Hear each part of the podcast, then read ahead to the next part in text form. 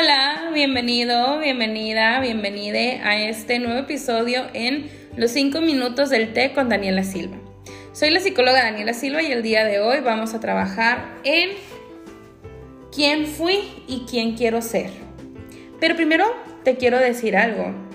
La verdad es que no te voy a acompañar con té el día de hoy porque está haciendo mucho calor. Así que te estoy acompañando con un vaso de agua mineral. Muy bien. Comencemos. Fíjate, en el video de ayer hablé acerca de cómo no solo detectar las, las cadenas que tenemos como personas, sino cómo trabajarlas o cómo comenzar a soltarlas. Creo que eso es bien importante. Cuando hablamos acerca de, de la sanación, siempre tenemos que poner mucha atención en la parte de ver quién fui, no para voltear a ver el pasado, sino para impulsarnos y buscar a dónde queremos llegar. A lo largo de la vida y de mis podcasts, hemos ido identificando qué cadenas tenemos. Ahora quiero que nos enfoquemos en la persona adulta somos hoy. Hay un escrito, no recuerdo del todo ni de quién es, ni exactamente qué dice, pero te lo voy a medio resumir. Mm, hace referencia a que hay varias personas que dicen de que, ay, eh, a mí me pegaban cuando estaba chiquito, eh, a mí me obligaban a acabarme hasta el último pedazo de comida. Em, a mí me decían que era una persona súper burra y la neta, nosotros, nosotras y nosotres decimos que salimos súper bien como adultos. Pero pues son personas que, que son golpeadas, que fueron golpeadas, que tienen trastornos alimenticios, que viven situaciones de violencia, que no detectan sus, mm, su alcoholismo, su drogadicción, su adicción al tabaco, por ejemplo. Entonces, se me hace como muy interesante ver que si bien decimos, ah, sobrevivimos, ah, sobreviviste, pero eso no significa que tengas calidad de vida. ¿Me explico? Entonces, sí es así como que, ok, o sea, ¿qué estamos haciendo o qué debemos hacer para interiorizar esta idea y exteriorizar un cambio? Fíjate, siempre me he dado o me he puesto a pensar en cómo abrazamos lo que vivimos. O sea, Iván, no quiero que me suelten el chanclazo aquí. Mm, ¿Cómo abrazo lo que yo he vivido? ¿Cómo abrazo o la cadena que ya identifiqué? ¿Cómo abrazo qué estoy logrando el día de hoy? ¿Y cómo puedo lograr lo que quiero hacer el día de mañana? Y aquí te voy a poner un ejemplo muy personal. Espero que ya me hayas visto por lo menos en fotos y te des cuenta de mis cachetes.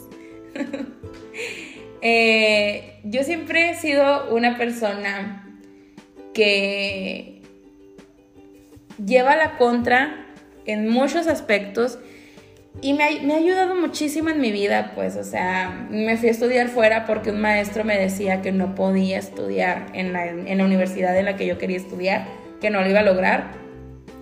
Y lo logré, y aquí estoy.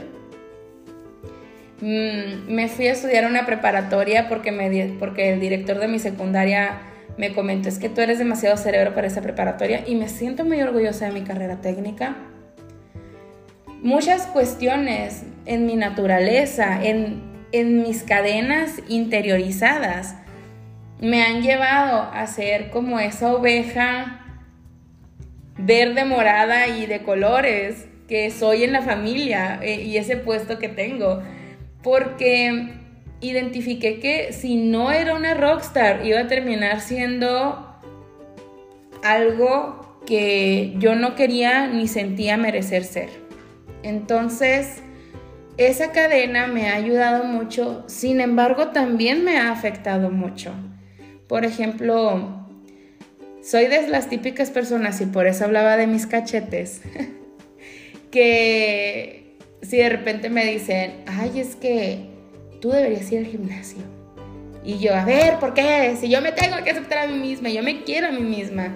Entonces, parte de quererme, obviamente, es cuidar mi cuerpo. A mí me gusta mucho salir a caminar, me gusta mucho comer saludable y ya entiendo que mi complexión es esta y me encanta, pero es parte de, o sea, parte de mi contraria muchas veces me ha hecho dejar de ir a gimnasios, me ha hecho dejar de hacer ciertas cosas que disfruto porque le estoy llevando la contraria a la gente. Entonces, esa es una cadena en la que trabajo constantemente en soltar. Yo te estoy hablando de mí. Espero que tú me hables de ti, que tú me hables acerca de la cadena que tienes que soltar. Hay un ejemplo también muy cercano que tenía en casa cuando era pequeña, no con mi familia nuclear, pero sí era familia. Una persona a quien otro familiar le decía, em, tú eres una persona muy tonta, tú no vas a lograr nada, tú eres esto desde los 4 o 5 años. Y esta persona de verdad se creyó eso. Y no terminó ni la prepa, la terminó como dos o tres años después que yo y realmente es más grande que yo. Entonces es, es una cadena que esta persona tiene en su vida. Y hay muchas cadenitas así que vamos, que vamos interiorizando. Por ejemplo, hay otras cadenas bien importantes que tenemos que detectar, que son cuando, por ejemplo, mm, cuando nos obligaban a comernos todo el plato de comida o cuando comí cuando comemos más rápido. Los problemas que tenemos con la comida normalmente van muy achacadas a veces, no todo el tiempo, acuérdate lo que digo no es 100% verídico, pero muchas veces van asociadas al control. Entonces, todas esas cuestiones, o sea, tenemos que detectarlas. Y me van a decir, ay, dale, tira y chole con lo mismo. Cuando no las detectamos, no sabemos qué es lo que tenemos que trabajar. En cambio, cuando lo detectamos, sabemos en qué tenemos que enfocarnos para para cambiarlo. A mí, por ejemplo, me han hecho comentarios de vuelta acerca de que, ay, que tú deberías ponerte a hacer ejercicio. Ya sé. Y hasta me dan ganas de dejar de hacer ejercicio porque vas a ver que tú no me mandas. Pero digo, no, o sea, tengo que cambiar eso. Inclusive en esta persona, dejó de creer que es una persona tonta y ya tiene un excelente trabajo. O sea, hay personas que no aceptan trabajos porque no se sienten capaces de lograrlo. ¿Tú qué estás haciendo a ti? ¿Qué te hace falta trabajar? Ya te puse muchos ejemplos. Quiero que me compartas, coméntame, mándame mensaje, dime qué estás, qué necesitas cambiar, qué necesitas mejorar en tu vida. Porque acuérdate, todo lo que hacemos es calidad de vida.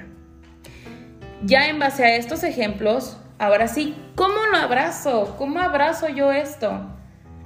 Entiende de dónde viene. Entiende que fue parte de tu raíz. Entiende que, es parte de tu crianza. Y abrázalo y saber como tu ex. No, no es cierto. Perdón, es carrilla.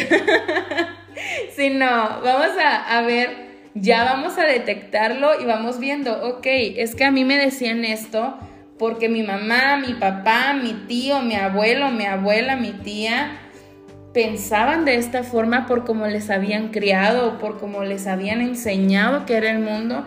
Y no es porque no nos quisieran ni nos odiaran, por supuesto que no. Es porque es la realidad que conocían. Y no es culpa de estas personas enseñarnos de esto. Ojo, no estoy justificando, pero es importante entender de dónde vengo y hacia dónde voy. Muy bien. Dicho esto, quiero que veamos cómo lo abrazo, acéptalo, cómo lo abrazo, recíbelo, detéctalo, cómo lo abrazo, aprende a dejarlo ir de la siguiente forma, trabajando en ti, en tu calidad de vida, en tus emociones. Y ahora quiero que me respondas. Ya me conoces, así que si no tienes el cuaderno en este instante, ponme pausa por favor y ve corriendo por tu cuaderno y tu lápiz. ¿Quién soy hoy? ¿Quién soy ahora? Quiero que me digas, ¿qué estás haciendo? ¿Quién eres hoy? ¿Qué cadena tienes en tu momento? Otra pregunta que quiero que me respondas es, ¿qué está fallando o qué necesito que cambie? A lo mejor estás comiendo de más, a lo mejor estás comiendo menos, estás fumando más. ¿Qué está pasando?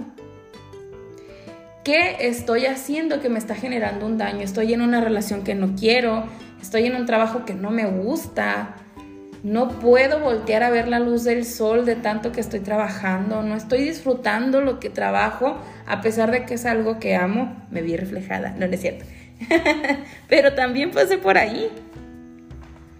¿Qué estoy haciendo que me hace daño? Y dime, ¿qué quieres hacer? ¿Quieres cambiar? ¿Quieres trabajar? ¿Quieres mejorar? ¿Qué quieres hacer? ¿Y qué puedes hacer ahora? ¿Qué estoy haciendo o qué estás haciendo para llegar ahí? Siempre he pensado que no tenemos que enfocarnos en la meta, sino en los pasos que debemos seguir para llegar a una meta. Y diciendo esto, quiero decir que hay una frase que me fascina mucho dice, un sueño, si lo anotas en una hoja, es una meta. Y si le pones pasos, es un plan. Ya sabes qué es lo que tienes que cambiar, ya sabes qué es lo que está fallando. Ahora quiero que me digas, ¿qué meta te estás poniendo para, para mejorar esta parte de tu vida? Siempre he pensado que las metas, que lo que sabemos y lo que hacemos son cosas muy importantes. Las metas nos dan esa oportunidad de generar ese cambio positivo en tu vida. Siempre y cuando decidas y te pongas a hacerlo, ¿verdad? Y si no puedes, y si dices, ¿sabes qué? No puedo, quiero tirar la toalla, de veras, me lo puse de meta, pero ya me cansé, quiero renunciar, Ok, es válido, pero también es súper válido y súper humano pedir ayuda.